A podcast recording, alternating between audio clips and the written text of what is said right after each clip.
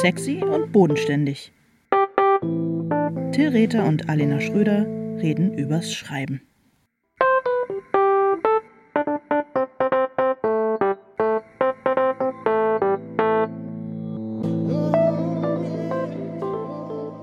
Hallo Till. Hallo Alena. Heute reden wir über Sexszenen. Ähm, Ja, soll man sie überhaupt schreiben? Wenn ja, wie soll man sie schreiben? Wie soll man sie lieber nicht schreiben? Warum gibt es sie überhaupt? Braucht man sie? Genau. Und ich dachte, ich äh, äh, lehne mich jetzt zurück und lerne vom Meister, denn du hast ja beim letzten Mal schon angekündigt, dass du, dass du über eine lange, äh, äh, über, ja, dass du auf reichhaltiges äh, Wissen und Erfahrung zurückgreifen kannst und ähm, und äh, dich dem heute stellen möchtest. Insofern. Also ich weiß gar nicht genau, wie wir letztes Mal auf die Idee kamen. Wir waren letztes Mal, als wir uns getroffen haben, waren wir im schönen Lexo äh, in der Nähe der Müritz. Und zwar auch nicht allein, sondern mit ganz vielen anderen Autoren und Autoren und haben dann dort über das Schreiben von Sexszenen gesprochen. Und ich glaube, das stand mir irgendwie so ähm, positiv bevor, dass ich dachte, das ist eigentlich ein wahnsinnig wichtiges Thema und so. Ist es ja auch. Es ist ein sehr, sehr wichtiges Thema, ähm, um das ich mich sehr, sehr lange und sehr oft äh, herumgedrückt habe als Autor. Ähm, ich glaube, warum ich ähm, vor drei Wochen, als wir uns zuletzt gesprochen haben, der Ansicht war, ich wäre im, im Besitz der Allwissenheit über das Thema Sexszenen, ist wirklich nur äh, dieses fantastische äh, Gedicht von ähm, Margarete Stokowski Ja. über Sexszenen. Das wir aber, glaube ich, erst später vorlesen, weil sonst ähm, brauch, brauchen wir Brauchen wir nicht mehr brauchen viel drüber. Da mehr ist im Grunde schon, schon alles ähm, Wir lesen gesagt. es mal so in der Mitte vor und sprechen dann äh, davon ausgehen, weil ich glaube, man muss dem oder kann dem noch ein bisschen äh, was hinzufügen. Hast du ähm, jetzt mal zum Beispiel, beispielsweise in den Benny Mama Büchern, ja. hast du da sehr viel über Sex geschrieben? Nee, da habe ich überhaupt nicht über Sex geschrieben. Das war eine rhetorische Frage. Da, äh, warum eigentlich nicht? Ich Warum meine, eigentlich es nicht? geht um Eltern und Kinder. Es geht also sozusagen darum, dass Menschen äh, sehr viel Sex hatten Ja. dadurch Kinder auf die Welt gekommen Ja. sind und ähm, aber trotzdem kommen diese Bücher praktisch ganz ohne Sex aus. Es gibt hier und da so ein leicht erotisches äh, Knistern. Okay. Warum Äh, nicht? Warum nicht? Ja, weil das ja alles in diesem Kinder-Eltern-Kosmos spielt und der zeichnet sich ja meistens eher durch die Abwesenheit von Sex aus oder jedenfalls von, von wirklich erotischem Sex. Ja. Und deswegen hatte ich nicht das Gefühl, dass es da ähm, angebracht wäre. Aber wer weiß, vielleicht, ähm, wenn die Kinder von Benny Mama jetzt älter werden und äh, die ersten Ehekrisen kommen und man sich im Swingerclub irgendwie, vielleicht gibt's da nochmal eine ganz neue, vielleicht kriegt das alles nochmal eine ganz neue Richtung. Aber ich glaube eher, ich glaube eher nicht. ähm, findest du, dass es wichtig ist, dass eine Sexszene eine erotische Komponente hat? Also muss überhaupt nicht. Das kommt ja darauf an, warum man die Sexszene überhaupt äh, braucht. Und das muss ja nicht unbedingt irgendwas mit Erotik zu tun haben. Die Frage ist ja, warum man überhaupt eine schreiben sollte und was man, äh, was man mit der Sexszene dem Plot hinzufügen möchte oder was man, was man über die Charaktere, die man beschreibt, sagen möchte. Und das muss man ja nicht zwingend über Sex tun, aber man kann es natürlich, weil es sich, ähm, weil es sich gut eignet. Also ich muss auch sagen, ich vermeide das Thema eher und ich finde es auch, ähm, gleichzeitig frage ich mich, warum ich es vermeide. Ich vermeide es natürlich deshalb, weil es so wahnsinnig schwierig ist, darüber zu schreiben und weil es so unfassbar viele schlechte Sexszenen gibt. Ich erinnere mich an den ähm, Literaturkritiker Marcel Reich-Ranitzky, der zu unserer Kindheit und Jugend eine wichtige Figur ähm, in der deutschen Literaturszene, sagt man, glaube ich, war. Und eine Fernsehsendung hatte, die ich ab und zu geguckt habe.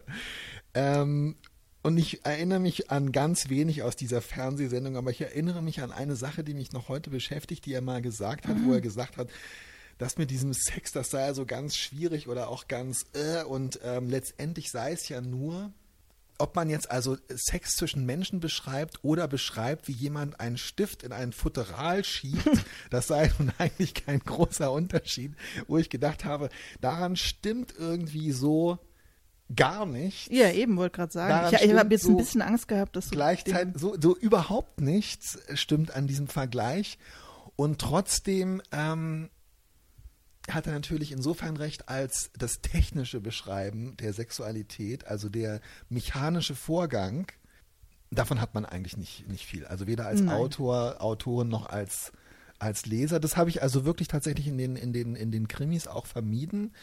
Ähm, ich merke, dass ich habe so im, im ersten Buch gibt es so eine Anbahnung von, äh, von Sex zwischen äh, der Hauptfigur und, äh, und, äh, und äh, seiner Ehefrau. Und danach wird auch äh, irgendwie kurz das, es wird immer, ich bei mir wird, taucht immer so das Vorher, das davor und das danach auf. Das ist ja auch und das es wird Spannende. oft auch dann gesprochen halt, davor oder danach. Ja.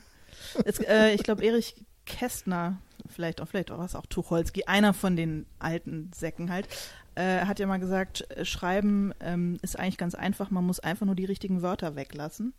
Und ähm, das finde ich auch in Bezug auf Ui. Sexszenen sehr treffend. Weil Ja, ich, sie stimmt. werden ja besser, je, finde ich jedenfalls, je reduzierter sie sind und je weniger sie den Sex an sich tatsächlich zum Thema machen.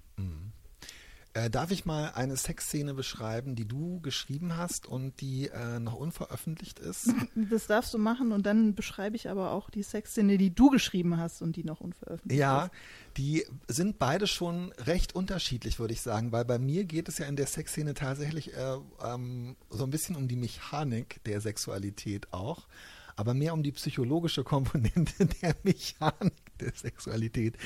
Ähm, ja, deine äh, Sexszene äh, finde ich sehr kunstvoll erzählt, weil sie im Grunde genommen wenn ich das jetzt richtig erinnere, in der inneren Rückschau einer schwangeren Frau Mhm. stattfindet. Also das heißt, eine, ähm, wir sind also schon voll im Nachher, im Danach sozusagen. Also die Frau, die sich an den, an den Sex, den sie hatte, erinnert, ähm, trägt bereits die Konsequenzen mit So sich. ist es. Äh, man kann, glaube ich, auch sagen, sie hadert, oder? Ja, natürlich. Es geht, ja, total. Ja, also es geht los und es, auch das Verhältnis zu dem, äh, zu dem Mann ist, aber das heißt, die Sexszene in ihrer Erinnerung wird aber auch dann sozusagen das, äh, das, das Vorher und wie es dazu kam und so weiter und welchen, welchen Eindruck sie von ihm hatte, welches Bild sie von ihm hatte. Und es ist genau das, was du sagst. Also die beiden Figuren werden äh, auf diesem Weg dazu, dass sie Sex haben und warum sie Sex haben,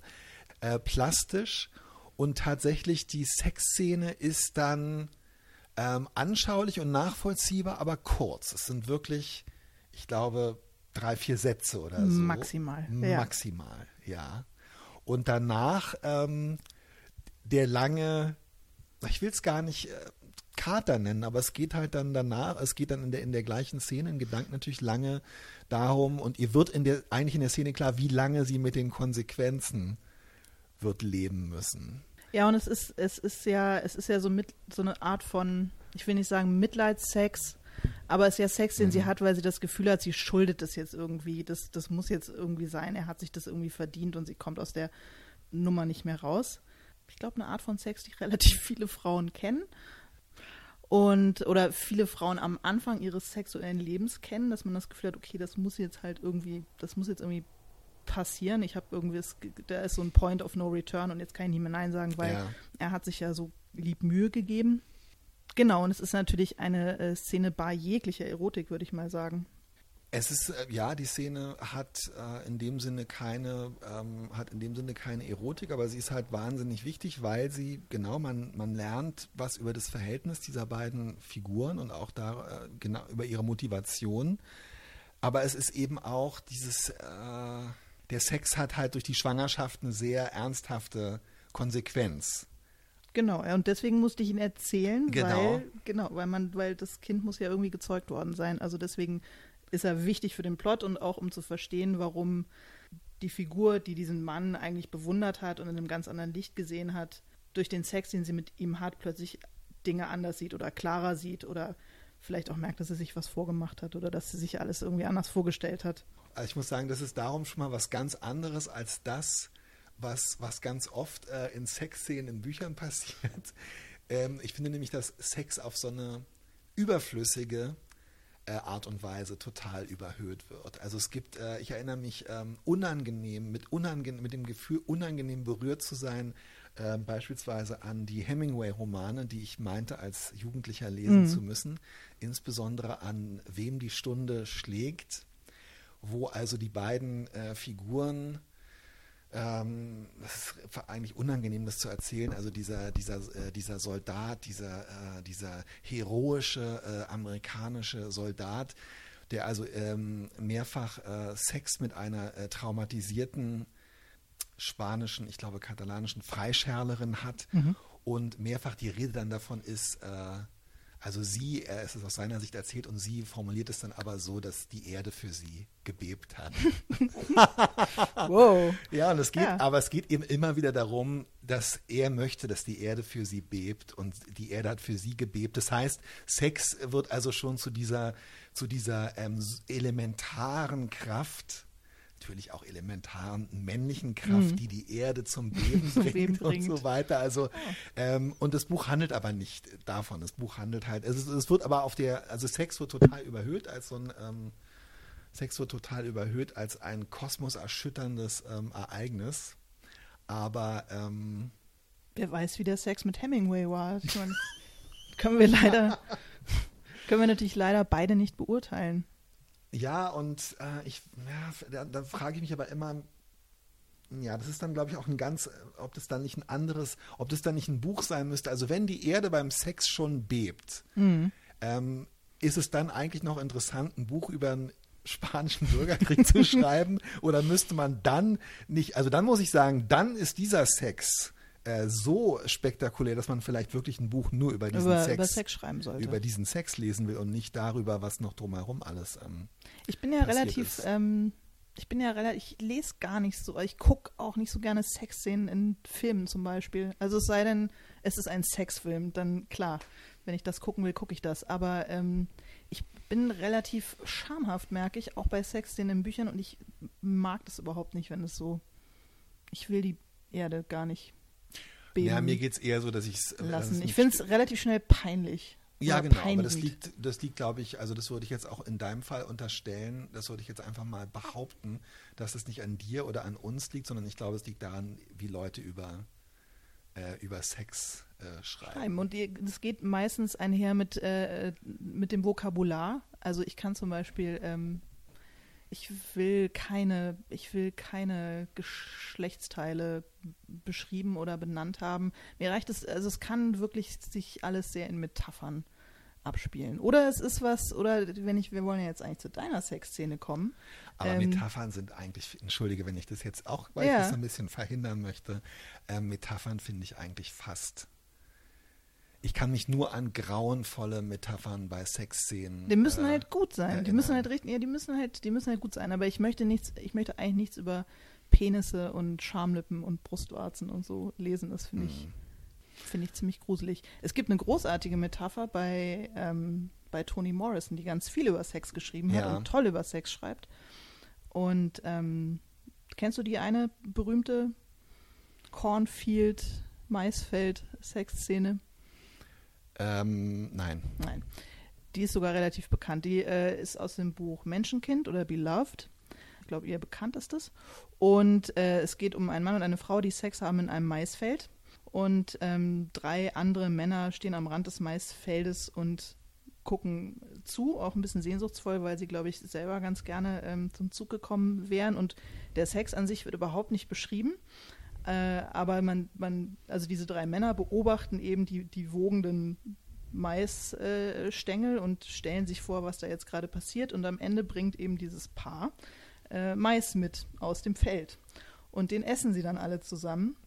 Und äh, sie beschreibt dann sehr schön, wie sie also die, die feinen Haare von den, von den Maiskolben zupfen und wie sie alle glitschige Finger kriegen und ihre Münder in diese Maiskolben schlagen. Und es geht natürlich, es geht eigentlich um Maisessen, aber Mhm. es geht natürlich die ganze Zeit um Sex. Und das finde ich, ähm, finde ich super kunstvoll gelöst, weil es äh, ziemlich steamy und, und heiß ist. Also man, man kann sich sehr viele Dinge vorstellen, ohne dass es einmal wirklich konkret äh, ums Vögeln geht.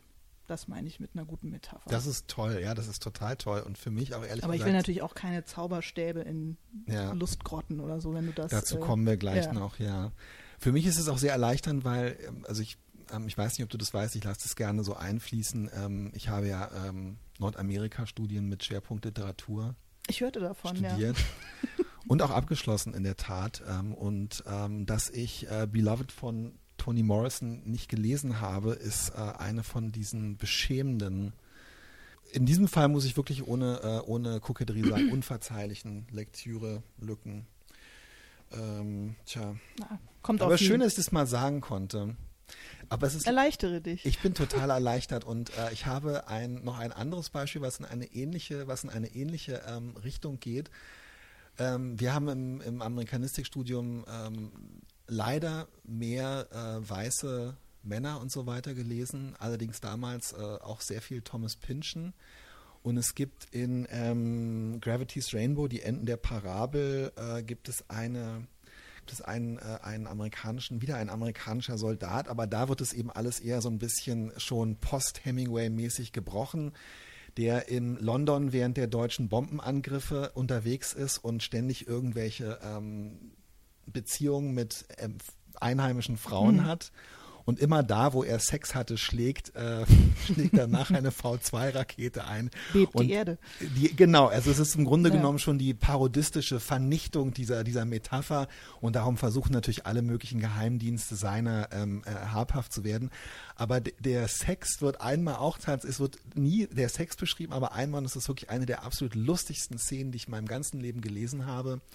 Er hat also eine äh, junge Frau kennengelernt und ähm, sich mit ihr angefreundet und wird dann von ihrer Mutter, ich glaube sogar ihrer Tante, weil die bei der wohnt, eingeladen und die reicht so eine Bonbonniere mit englischen, äh, mit absolut widerwärtigen englischen Cremebonbons, wo immer so, ich glaube, wir würden sagen Knickebein oder so, ähm, äh, so, äh, so, so Pfefferminzfüllung und Marzipanfüllung drin sind. Und es ist Ihm werden also die ganze Zeit diese, diese, ähm, diese Pralinen aufgenötigt, diese Bonbons, die er dann auch mit so einer Mischung aus, ähm, aus Verzweiflung, Verzücken, Fremdheit, Widerwillen, aber die sind auch unwiderstehlich ist und die Art, wie das beschrieben ist, nimmt sozusagen äh, den Sex, den die beiden haben werden, äh, vorweg, Vorweg. und ersetzt ihn ähm, gleichzeitig.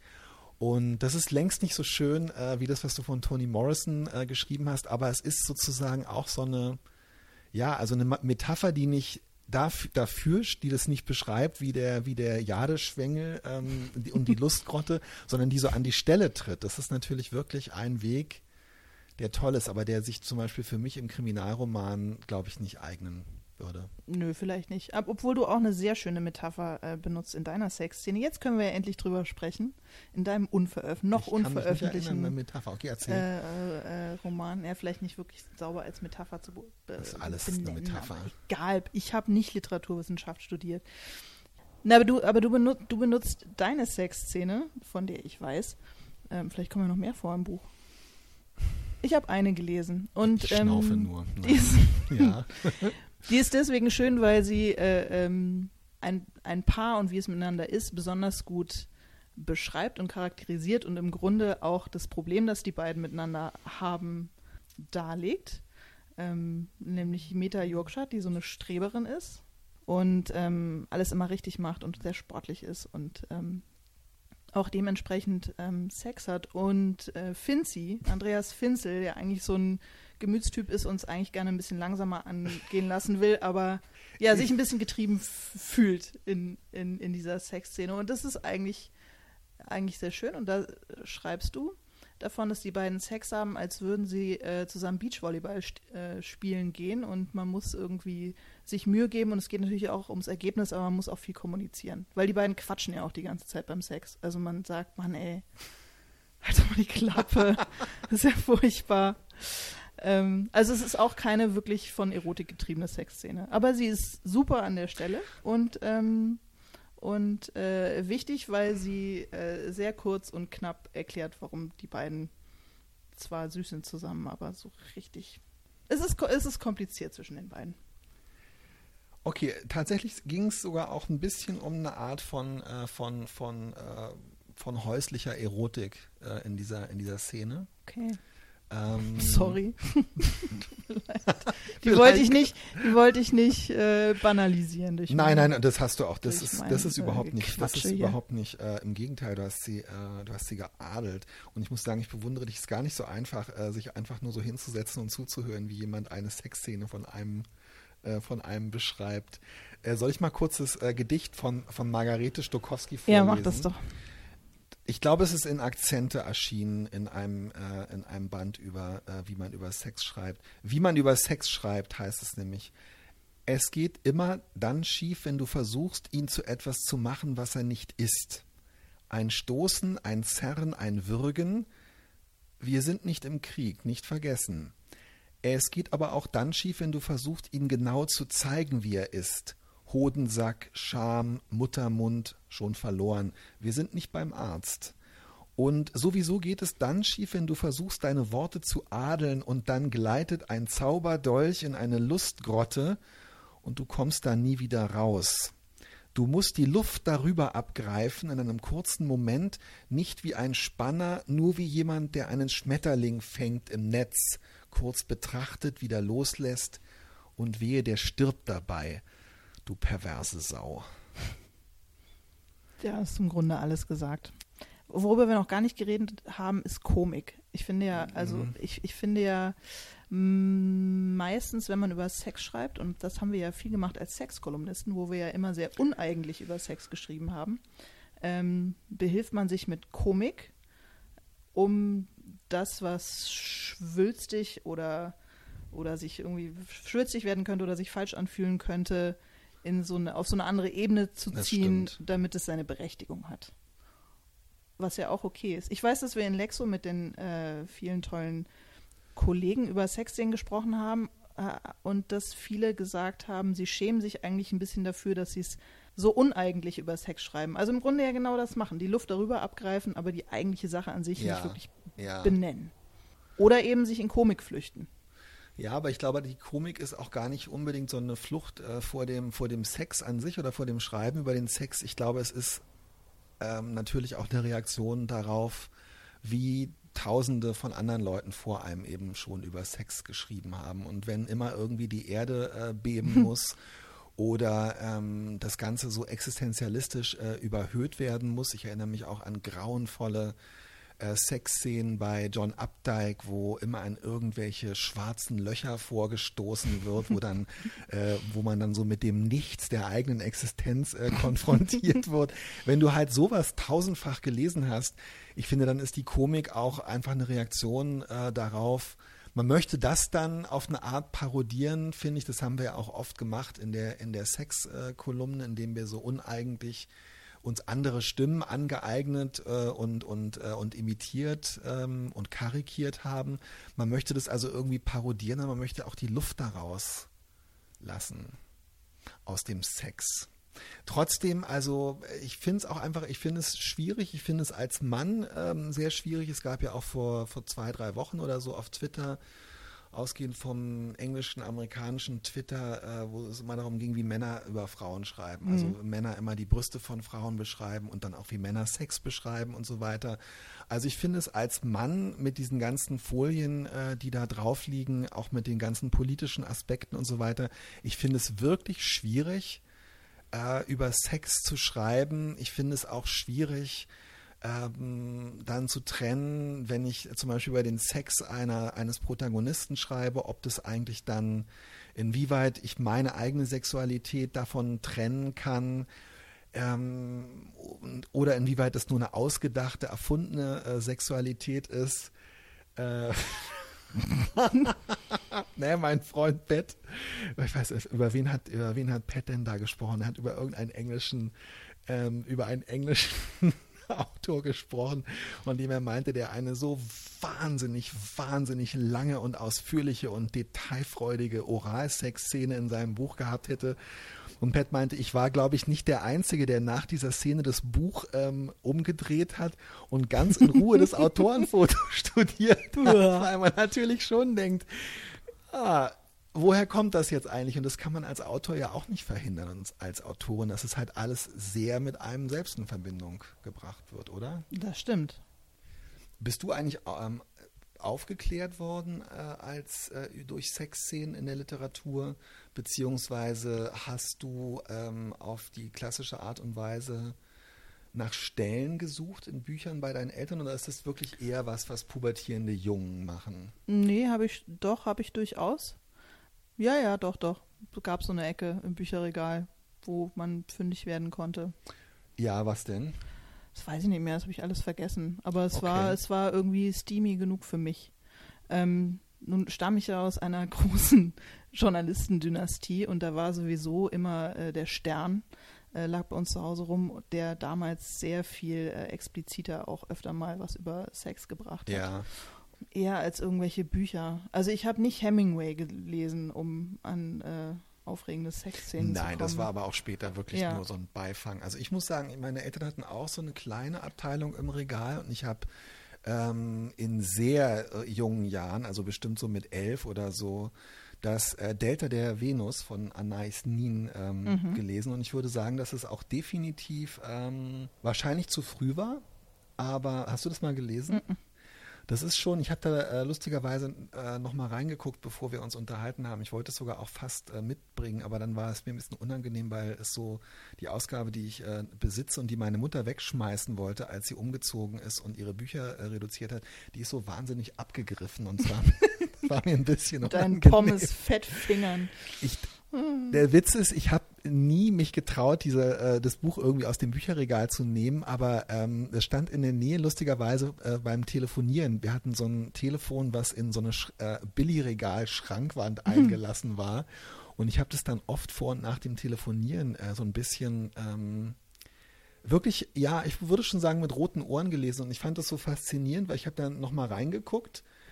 Und es ist wirklich, ähm, also die Beschreibung, es ist eigentlich genau das. Also es sind natürlich diese metaphorischen Beschreibungen der Körperlichkeit und es gibt sehr viele Metaphern für Geschlechtsteile und sehr viele ähm, metaphorische und poetische Beschreibungen über die Art und Weise, wie Menschen äh, miteinander Sex haben. Und so das Ganze ja, da, da geht's eher so darum, da ist eher das Vorher und Nachher manchmal gar nicht unbedingt so wichtig, sondern die Menschen werden wirklich nur in oder werden erst in diesem Moment ähm, der, äh, der Sexualität kommen sie so ganz äh, zu sich. Und das ist aber, glaube ich, auch so ein bisschen so eine, vielleicht eine eher altmodische Sicht, die man heute nicht mehr unbedingt so als Autor, als Autorin benutzen könnte. Aber ähm, also es ist immer noch, ich muss sagen, es hat mich doch auch wieder so ein bisschen begeistert, weil es so wahnsinnig, es ist so offen und es ist so, ähm, es hat so eine gewisse aus der Zeit, äh, aus der damaligen Zeit äh, äh, äh, zu erklärende Offenheit und Schönheit, also so über so eine, ähm, weiß ich nicht, du merkst halt so richtig daran, wie befreiend es gewesen sein muss, das zum Hm. ersten Mal hinzuschreiben und zum ersten Mal auf diese Art darüber zu schreiben. Aber das, äh, das, das können wir ja heute irgendwie nicht so richtig, eben weil das alles schon Weil so es alles schon da war. Siehst du denn auch so eine politische äh, Dimension, die dich, äh, die das dir vielleicht ein bisschen äh, ähm, schwer macht, darüber zu schreiben? Ist das Thema für dich über, also ist das Thema für dich befrachtet auch mit nicht nur mit, ähm, mit, mit psychologischen, menschlichen Schamaspekten und so, sondern auch mit, äh, mit politischen äh, ähm, Aspekten, dass man auf eine bestimmte Art über Sex schreiben kann oder muss oder nicht mehr kann. Hm, Nee, sorry. Kann ich, kann ich so nee, da habe ich mir noch nie Gedanken drüber gemacht. Ehrlich Okay. gesagt. Ja, in dem Moment, wo du als Mann anfängst, über Sex zu schreiben, musst du dich halt im Grunde genommen von Updike und Hemingway erstmal. Erstmal lösen. ja. Nö, das, nö das, das, Gefühl, das Gefühl hätte ich nicht. Ich fand es aber ganz interessant, du hast mir vor einer ganzen Weile mal was weitergeleitet und zwar ging es da äh, um ähm, verschiedene amerikanische Autorinnen, glaube ich, hauptsächlich, die so, äh, so Schmonzetten schreiben, also so Mhm. richtige Chick-Lit, äh, die ja ganz oft auch getragen wird Romance von ja, genau, Novels, genau. Genau, von, äh, von Sex und wilder Erotik und irgendwelchen Halbstiermännern oder Zentauren, die irgendwelche äh, äh, keuschen Jungfrauen in Ekstase vögeln. Und ähm, die sich aber jetzt im Zuge dieser ganzen neu aufkommenden Problematiken und Diskurse äh, darüber Gedanken machen, wie sie das Konzept von Consent in, Ja. ihre, in ihre Bücher einfließen lassen, weil die natürlich die Sexszenen, die es da gibt, immer beginnen mit einer Form von Überwältigung. Also sie will, Ja. eigentlich will sie Ja. nicht, sie sträubt sich noch ein bisschen, aber in Wahrheit ist sie natürlich, will sie es natürlich doch und muss halt so ein bisschen äh, von einem sehr virilen äh, Mann irgendwie äh, im Grunde ein bisschen überwältigt werden, damit das irgendwie so richtig hot ist. Und äh, das fand ich ganz interessant, dass die sich eben sehr wohl die, die Gedanken machen, wie man diesen Aspekt, der ja schon auch was Erotisches hat, diese Form von Überwältigung, aber eben so ähm, ausformuliert, dass es eben keine Vergewaltigung ist. Das ist ja gar nicht so, das ist ja gar nicht so einfach. Das fand ich ganz spannend. Leider weiß ich nicht mehr, wie das dann äh, von den Fachfrauen gelöst wurde, dieses Problem. Ich glaube, mit sehr viel, da wurde dann sehr viel mehr Dialog eingeflochten in die, ah, okay. in die äh, Szenen. Weil, also er überwältigt sie immer noch, aber er kündigt es immer vorher an. Er gibt dir quasi die Chance zu sagen, Mhm. nee, du, echt nicht. Sondern er sagt dir quasi, Na, das jetzt werde ich dich und so weiter. Also das ist interessant, äh, weil ich, ja, ich muss sagen, das ist was, woran ich mich immer noch, also das äh, gehört so zu den kulturellen Rahmenbedingungen meiner ähm, meiner Jugend oder so. Also ich erinnere mich halt nur an diese, an dieses, an dieses Urklischee, äh, weiß ich nicht. Ähm, das Video von Laura ähm, Brannigan, ähm, Self-Control, äh, war echt ein ganz, ich fand es einen ganz, ganz tollen Song, als ich so 13 äh, äh, war oder so, aber als ich dann das Video bei ähm, Formel 1 gesehen habe, wo es dann eben auch nur wieder darum ging, dass ein Mann sie überwältigt und sie sich erst noch so wehrt und dann findet sie es irgendwie ganz, ganz toll und ich dachte so, ach du Scheiße, was ist das denn? Und nächste Woche fing ich dann an mit 14 oder 15 100 Jahre Einsamkeit von Gabriel Garcia Marquez äh, zu lesen. Und das Buch äh, beginnt in meiner Erinnerung, also diese Familiengeschichte beginnt eigentlich auch damit, dass eine Frau eigentlich erstmal nicht überwältigt werden will und dann sich aber natürlich doch und dann ist es auch, dann bebt auch wieder die Erde Erde. und so weiter und so fort. Also, dass Fachautorinnen sich dem konstruktiv widmen und sagen, wir brauchen das als, als Plot-Device und als, äh, als, als, als Spannung zwischen unseren Figuren, aber wie lösen wir das? Das finde ich absolut faszinierend. Ähm, leider sind 90 Prozent der in Anführungszeichen normalen Literatur halt einfach komplett voll mit diesem Müll. Und ich habe den Eindruck, dass auch heute dass es immer noch so ist, äh, dass Literatur als so ein Freiraum betrachtet wird, wo man das ja auch alles ähm, äh, denken können muss und wo man das ja alles auch durchspielen können muss und wo man das alles auch, also wo es eben keine ähm, Denk- und Beschreib- und Schreibverbote äh, geben darf. Ich merke, dass ich eigentlich schon eine ganze Menge so selbst erlegte selbst auferlegte äh, Schreibgrenzen äh, habe, die, mit denen ich mich auch ganz wohl fühle. Hast du noch irgendwas auf, auf dem Herzen? Ich glaube, wir brauchen eine Sommerpause. Ja, wir machen jetzt eine Sommerpause. Tschüss, Till. Tschüss.